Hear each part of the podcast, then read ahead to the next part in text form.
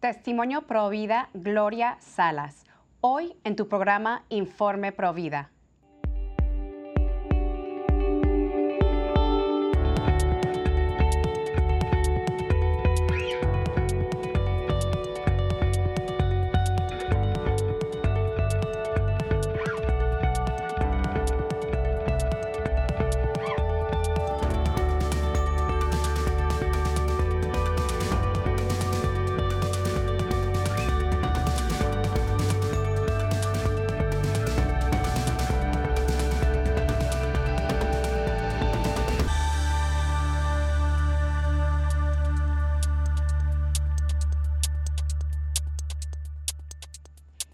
Bienvenidos familia de EWTN. Yo soy su servidora Patricia Sandoval y les acompaño desde los estudios de Birmingham, Alabama.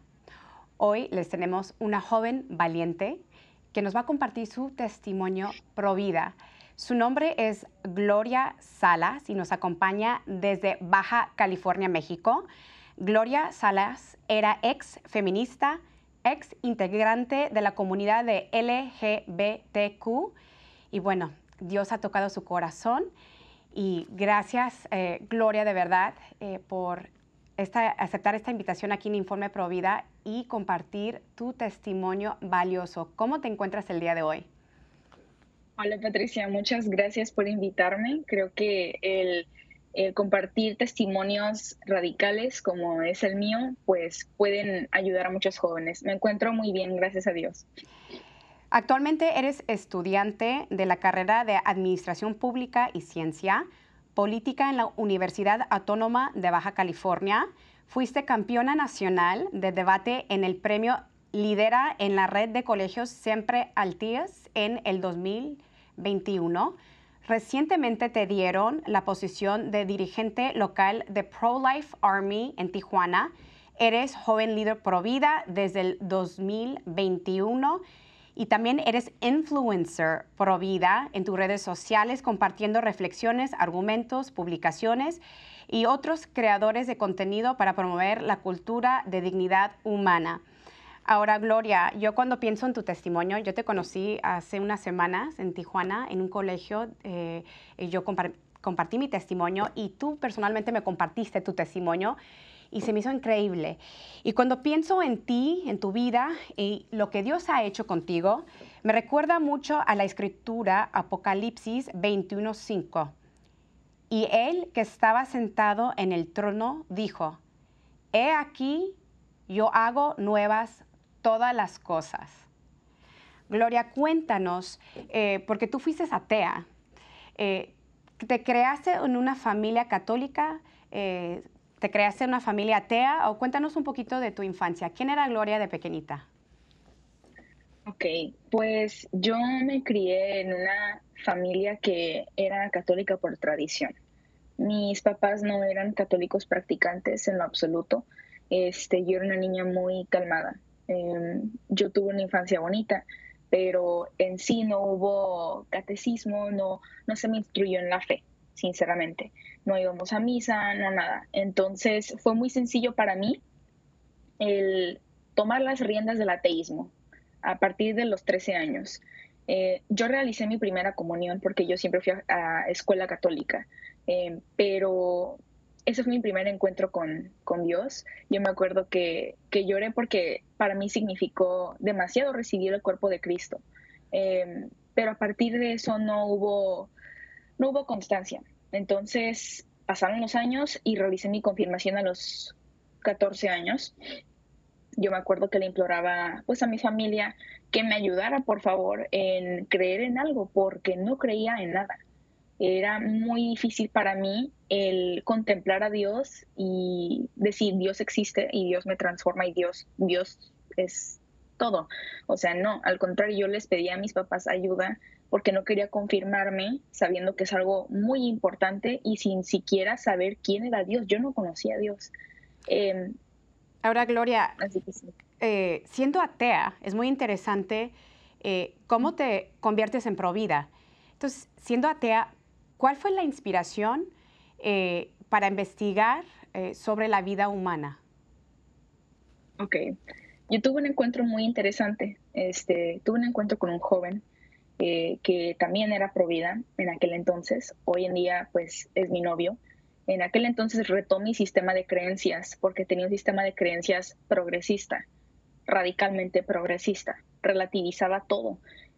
Retó mi sistema de creencias y comencé a ver contenido de referentes como Agustín Laje y Lupe Batallán. Comencé con los básicos me acuerdo que él se fue un viaje a Guadalajara y cuando regresó yo ya sabía muchas cosas sobre el tema del aborto y oficialmente le dije, soy pro vida. En cuestión de un mes empecé a investigar sobre argumentos filosóficos de derecho internacional, argumentos eh, de embriología, ¿no? que vienen de la ciencia, eh, todo ese tipo de temáticas para para retar mi sistema de creencias y así fue como yo me empecé a adentrar en la filosofía de la dignidad humana.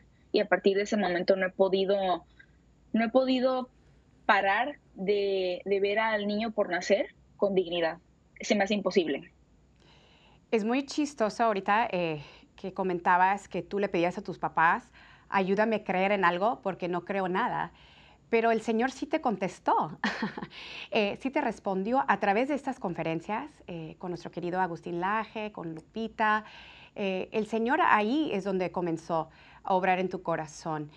Entonces, ya siendo provida, y bueno, yo siento que, que hay muchos testimonios y, de, de personas que son grandes defensores de la vida, que a través del trabajo, la investigación eh, provida, se encuentran con ese creador eh, y se convierten católicos. Y esto pasó en tu situación también. Eh, ¿Cómo ahora estando dentro del momento provida, siendo gran defensora de la vida entre los jóvenes, cómo el Señor te vuelve, te vuelve a regresar a casa, ¿no? A la iglesia católica? ¿Cómo el Señor tocó tu corazón? Ok, pues fue algo muy gracioso porque me tomó ocho meses para, para convertirme o mm, para decir Dios existe, porque ese fue el primer paso, creo en Dios. Em, yo duré ocho meses siendo activista por la vida en redes sociales, este, y fue hasta que sucedieron varias cosas en mi vida, ¿no? Em, yo caí en cuenta que era la persona que ya estaba sonriendo más, que ya sentía un propósito en la vida, que ya se sentía cómoda consigo misma, que ya tenía mejor autoestima, que lloraba menos, ¿no? Que genuinamente sentía propósito, no como antes, ¿no? Porque no puede ser posible que una niña de 15, 16 años que está de entrada a estos movimientos feministas LGBTQ se sienta tan deprimida. No es posible, en verdad. Es posible, pero no tiene que ser así. Entonces, cuando paré de sentir tanto dolor en mi corazón, fue a partir de finales de junio del 2021. Estaba conversando con, con el, aquel joven del que, les, del que les platico y yo le dije, ¿sabes qué? Creo en Dios. Yo ya no creo en las coincidencias. Y fue un momento muy emotivo porque, bueno, para mí significa demasiado porque me costó tanto, tanto, tantos años de andar buscando porque buscaba. Yo buscaba, pero buscaba en el mundo y buscaba en el New Age y buscaba en el horóscopo y buscaba en los movimientos y, en las luchas progresistas, luchas postmodernas, no encontraba, era infeliz. Ahí fue cuando yo dije, me reencuentro.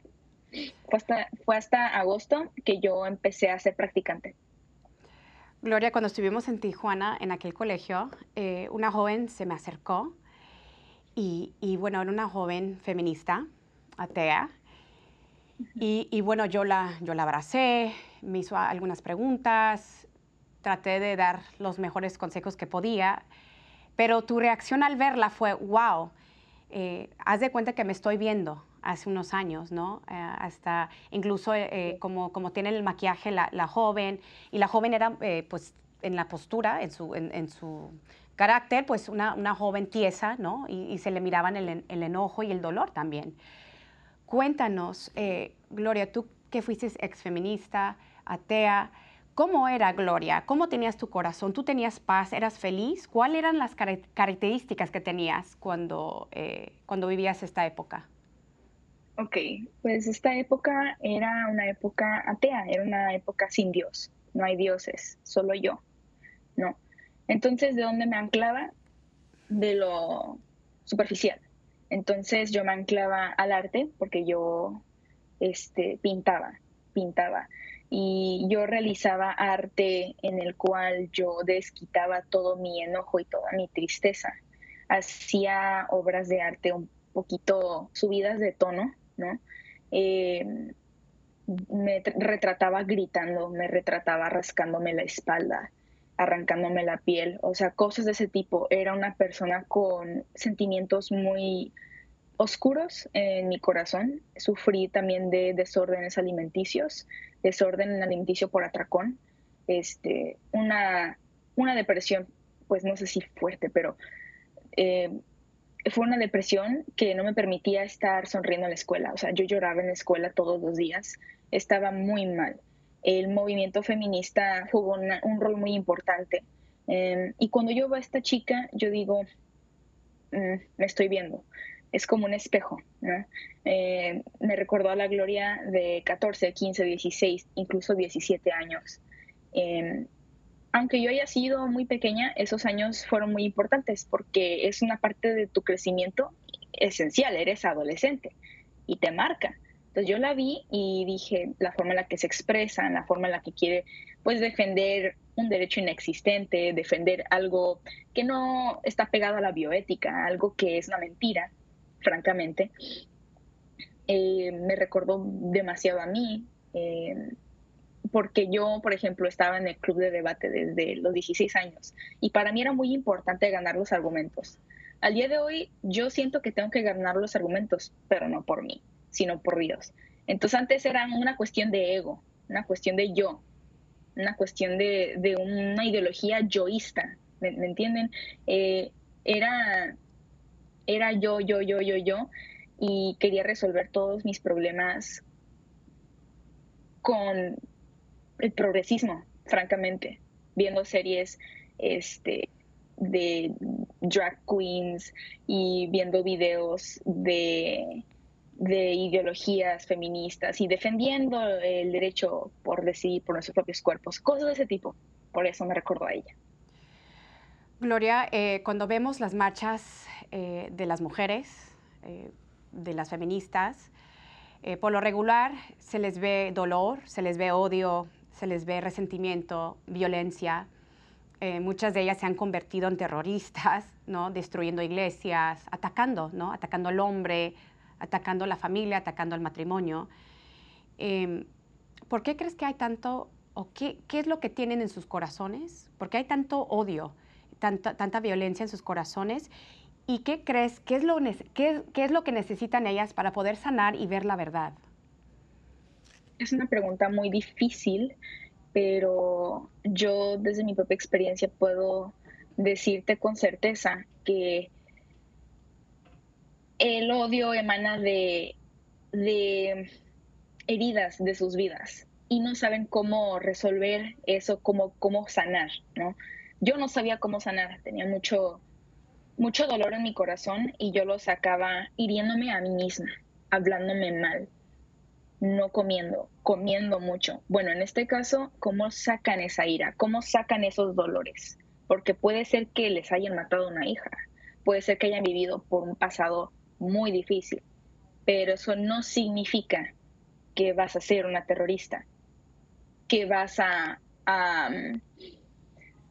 vas a atacar una iglesia, que vas a atacar a una persona por pensar diferente, que vas a atacar a un hombre por el simple hecho de nacer hombre, o sea, o vas a atacar a una, a una sistemáticamente atacar a, un grupo de personas llamados niños por nacer, ¿no? En el vientre. Em, lo sacan de esa manera porque no saben cómo canalizarlo. Y la única manera en la que yo pude canalizarlo fue a partir de Dios. Nada más así he podido sanar absolutamente todo todo lo que me ha pasado y que me sigue sucediendo. Porque al, día de hoy, este, el ser neoconversa eh, ha sido un reto muy grande, demasiado. Este, es difícil y creo que tú me entenderás. este, Gloria, tú eres... Yo creo que a partir de Dios. Gloria, tú eres joven, tú tienes 20 años, estudiante, y bueno, eh, ¿cuáles son las amenazas y las ideologías que tú ves a tu alrededor eh, que se enfrentan los jóvenes el día de hoy en los colegios, en las universidades, Eh, ¿Cuáles son esos engaños que están, que están batallando los jóvenes hoy en día? Bueno, pues yo estoy estudiando actualmente ciencia política y voy a una escuela pública, ¿no? Em, y sí, hay buenos profesores, pero el problema es que en el currículum no hay diversidad. Y no, y como uno de, los valores del progresismo es la diversidad, creo que no están cumpliendo con, con una de sus premisas principales, porque el contenido que nos dan a revisar es generalmente entre el liberalismo y progresismo.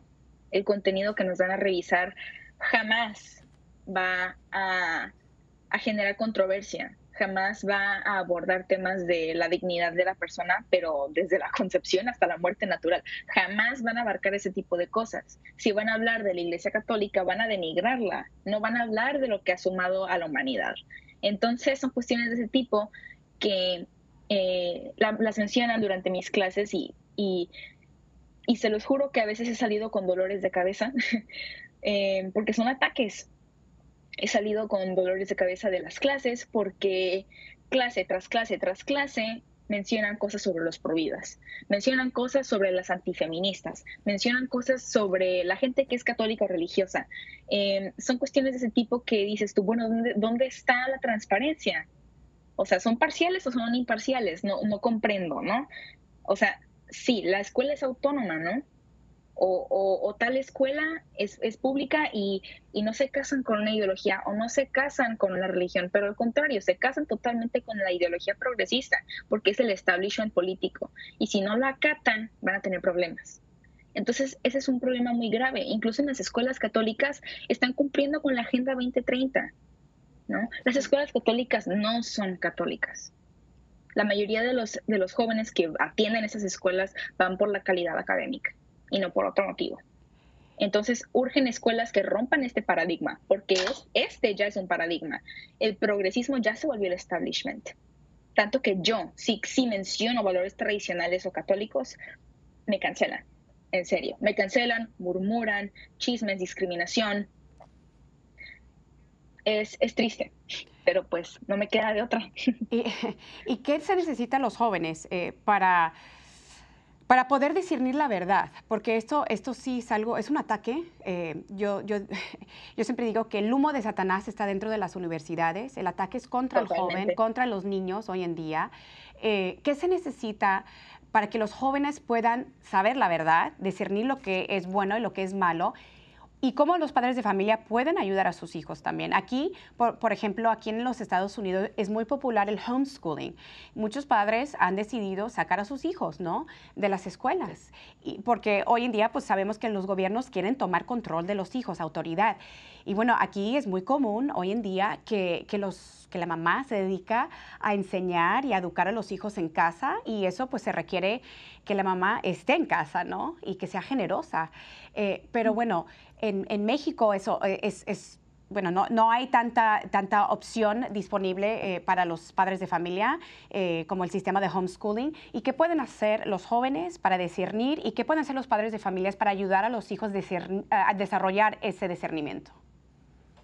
Ok, pues el contexto mexicano, como tú mencionas, sí es difícil y sí es este, diferente porque muchos papás este, están dedicados a solamente generar dinero y llevar a sus hijos a la escuela. No se percatan del currículum, no se percatan que pues la Secretaría de Educación Pública posiblemente está metiendo contenido debajo de la manga que emana de las ideologías posmodernas y que relativizan temas como la sexualidad. O sea, no están enterados.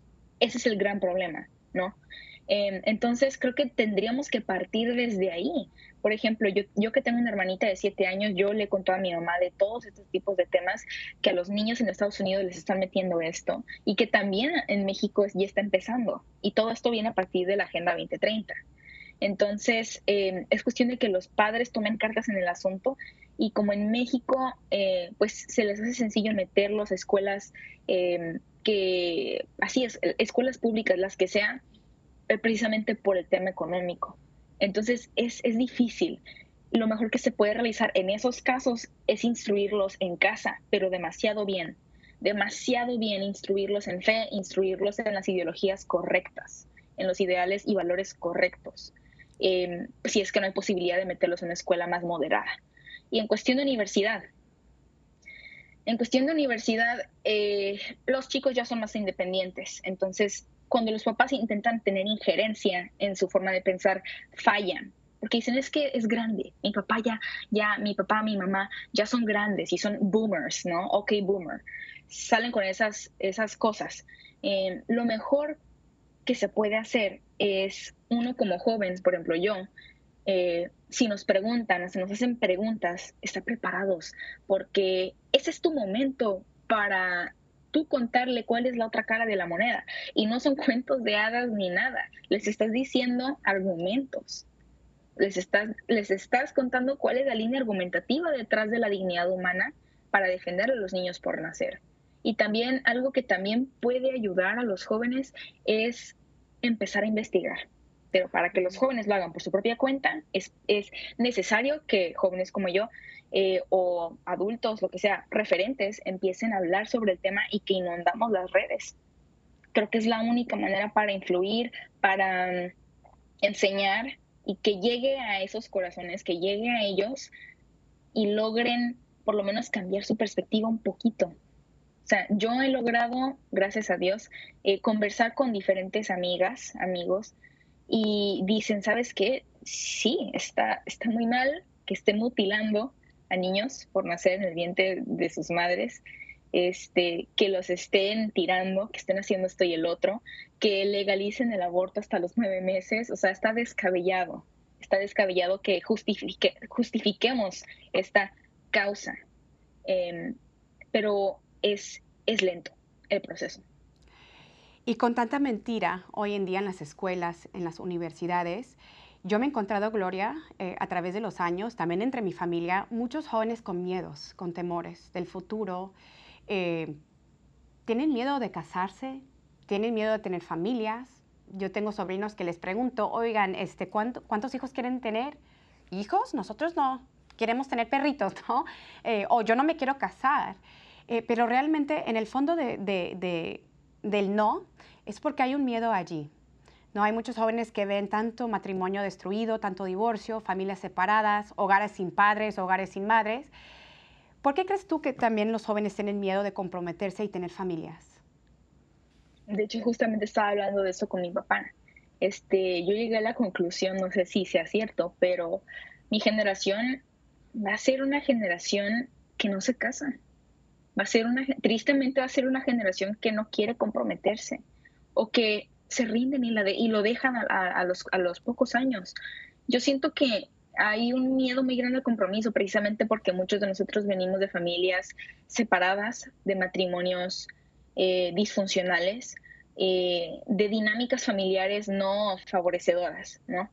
Y precisamente por ese miedo, como que sienten, muchas niñas incluso dicen que, el matrimonio es invento patriarcal, que porque todo sale mal. Y al final siempre hay violencia, eh, hay adulterio o hay temas de violencia, ¿no? porque precisamente quizá lo vivieron o dicen es que hay abandono este, paternal, hay abandono paternal, bla, bla, bla. Eh, siento que la única manera para que se vuelva a restituir la familia, que, se, que, que sí, que se, que se fomente la cultura de la familia, es a partir de la cultura católica y de la cultura tradicional. Si, incluso si unos no son católicos, porque muchos son tradicionales sin ser católicos, la cultura de la tradición es lo único que lo va a impulsar es lo único. Porque ¿a poco creen que en, el, progresismo se va a impulsar la cultura del matrimonio, de la familia sana, de las dinámicas familiares sanas, del no adulterio? Claro que no, al contrario. Se impulsa la poligamia, se impulsan las dinámicas pues de infidelidad porque es, muy recurrente. Este, no, no, es funcional. Este, por eso muchos chicos como que dicen, no, ya no creo en el matrimonio, porque vienen precisamente familias pues de, ruptura, familias de ruptura, este, también dicen que no necesidad, que, que primero la carrera y primero esto y el otro. Sí, pero la biología no responde a la carrera. La biología no va a la par de la carrera. O sea, son cuestiones que muchos no toman en cuenta, ¿no? Luego hay temas de, de inseminación, temas de congelación de óvulos, temas de así, pues batallan más. Entonces, a, expensas del feminismo, las mujeres están sometiéndose a temas de, de infertilidad, este, se están sometiendo a temas de, anticoncepción, que puede también denigrar a, su organismo. Em, y yo sé que quieren muchas cosas, yo sé que tienen muchos muchos sueños, yo también los tengo, o sea, yo estoy estudiando por un motivo, me gusta lo que estudio, em, pero yo sé que la biología, no le voy a decir la biología, hey, párale, primero voy a ser una boss woman, primero voy a ser, wow, o sea, una CEO, no, así no sucede. Gloria, ya se nos ha terminado, se nos está terminado el tiempo, pero te quiero hacer esta última pregunta. Tenemos dos minutos antes de que nos despedimos. sí, em, claro. Hay, hay mucha batalla cuando, especialmente para un joven, ser pro vida. Eh, hay muchos, tú sabes que se requiere mucho bullying, mucha crítica y tiene que literalmente correr contra la corriente. Un consejo eh, para que un joven no tenga miedo a ser pro vida y qué herramientas eh, tú le aconsejas para poder perseverar en esta batalla, que es una batalla espiritual al final de todo. Sí, más que nada espiritual, porque si tú no tienes, si tú no tienes encuadre o, o no tienes mm, bien fundamentada tu, tu fe o tu espiritualidad, no vas a tener fuerza, porque me ha sucedido. O sea, es una pregunta muy importante porque a veces yo misma también me atemorizo y, no quiero hablar, no quiero defender por el miedo a la crítica, ¿no? Pero hay que tener en cuenta que polvo somos y polvo nos vamos a convertir y nos vamos a morir algún día nos vamos a morir algún día y yo creo que es demasiado importante tener en cuenta que no importa lo que digan las personas, tenemos que defender esta convicción tan noble y tan importante que es la defensa del niño por nacer, porque es la víctima primaria del día de hoy del demonio y también del anticristo. Em, es una causa muy, muy importante y no creo que valga la pena eh, poner en un pedestal las críticas en vez de poner en un pedestal al niño por nacer. Y no es una crítica hacia la gente que ha tenido temor. Yo he tenido temor y yo sé cómo te sientes. La mejor forma de cómo combatir ese temor es rodearte de las personas correctas, porque mientras tú estés rodeada de los amiguitos progres, no vas a poder. Es muy importante estar rodeada de las personas más respetuosas. Ni siquiera tienen que ser pro pero si son pro mejor porque van a entender tu causa, la van a comprender. Y bueno, de la mano de Dios todo es posible y recordamos que al final de todo la victoria es de Cristo. Y bueno, Gloria, se nos ha terminado el tiempo. Te quiero nuevamente agradecer por compartir tu valioso testimonio, eh, así como eh, la madre del beato Carlo Acutis tuvo un sueño eh, a través de San Francisco de Asís, que Carlo Cuti entró al cielo con un montón de jóvenes detrás de él, una generación de jóvenes. Espero que también eso sea en tu vida y que toques muchos corazones y muchos jóvenes. Y cuenta con nuestras oraciones aquí en EWTN. Que Dios te bendiga. Gracias, Patricia. Amigos, esto ha sido todo el día de hoy. Que Dios los bendiga y recuerden que todos los católicos somos pro vida. Nos vemos la próxima semana.